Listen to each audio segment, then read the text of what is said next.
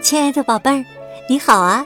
我是小雪老师，欢迎收听小雪老师讲故事，也感谢你关注小雪老师讲故事的微信公众账号。今天，小雪老师还是为你讲两个有趣的故事，选自意大利绘本盒子，在雪宝优选小程序当中就可以找到这套绘本故事书。第一个故事，这就开始啦。针线的舞蹈。一天晚上，女巫睡觉的时候，发现自己的睡衣开线了。对普通人来说呀，睡衣开线可是一件麻烦事儿，尤其是在夜里，说不定得冒着寒风把睡衣拿到裁缝那里，让裁缝在灯下帮忙缝补。不过，对女巫来说，这根本不算什么，因为她有两件法宝，能很快的就料理完这件麻烦事儿。法宝藏在哪里呢？就在女巫的帽子里。听，女巫开始念咒语了：“咕哩嘎嘎，噼里啪啦。”呵，这咒语真灵啊！看。那两件法宝从他的帽子里跳出来了。其中一件法宝是个亮闪闪的小家伙，它只有一条腿和一只脚，它的脚尖尖的，额头上有一个小小的洞，它的名字叫针。另一件法宝胖胖的，不过呀，它能够变身。如果人们把它伸展开来，它就会变得又细又长，细到可以穿过针头顶的小洞。它的名字叫线。现在呀，针和线手挽着手跳起舞来。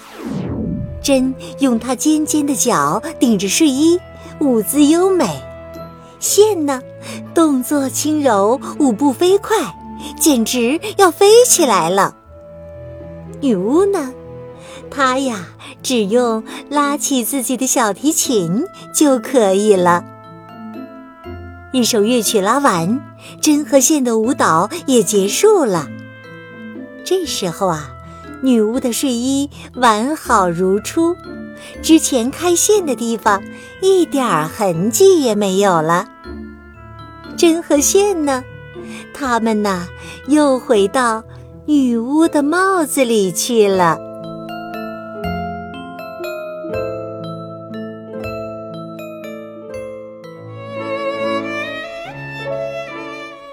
宝贝儿，刚刚啊，你听到的是小学老师为你讲的第一个故事《针线的舞蹈》。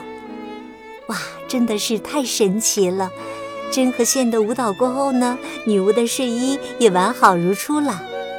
听了这个故事，你是不是也想拥有这样神奇的针和线呢？接下来呀，小雪老师为你讲的第二个故事也很神奇呢。它发生在图书馆里。图书馆里的舒小童，宝贝儿，你一定听过各种精灵的故事吧？不过呀。今天要讲的这个精灵，你之前肯定没有听过。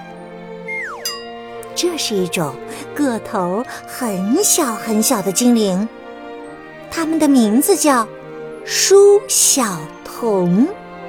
书呢，就是书本的书啦；童呢，就是童年的童。书小童，它们呢，实在是太小了。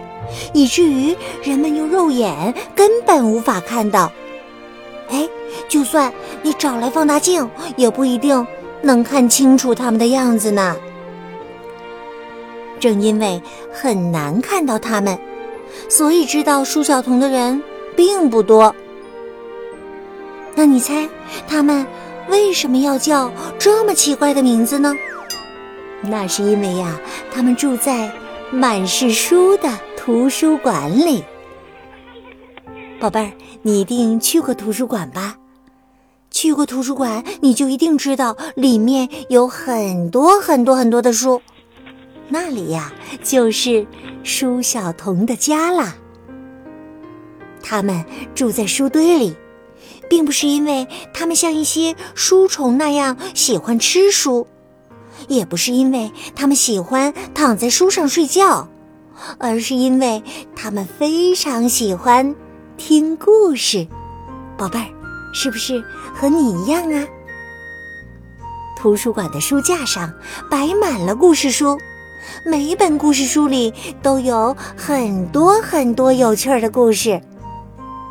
舒小童可喜欢这些故事了，但是啊，可怜的舒小童声音实在太小了，没办法请求别人读故事给他听，因为他的请求别人根本听不到。后来呀，一位仙女给他们出了个好主意。每当图书馆里有人低声诵读故事的时候，舒小童就会跳到那个读书人的鼻子上，找一个舒服的姿势躺好，然后呢，仔细聆听这个人低声讲述的动人故事。他们呐，就像听音乐一样享受呢。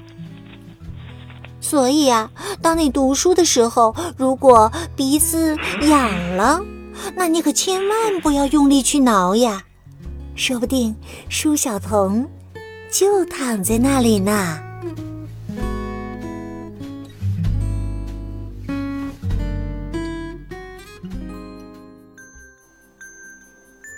亲爱的宝贝儿，刚刚啊，你听到的是小雪老师为你讲的第二个小故事。图书馆里的舒小童。今天呢，小雪老师给宝贝们提的问题是：仙女给舒小童们出了一个什么好主意呢？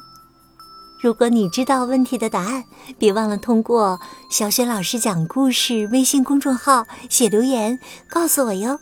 小雪老师会在电脑的这一端和你互动交流。当然，你也可以每天第一时间就听到小学老师更新的故事了。此外呢，还可以听到小学老师的叫醒节目，以及呢朗读课文等许多精彩又实用的音频。喜欢的话，别忘了多多分享转发吧。好了，宝贝儿，故事就讲到这里了。祝你今晚睡得香甜，做个美梦。明天的小学老师讲故事当中，我们再见喽，晚安。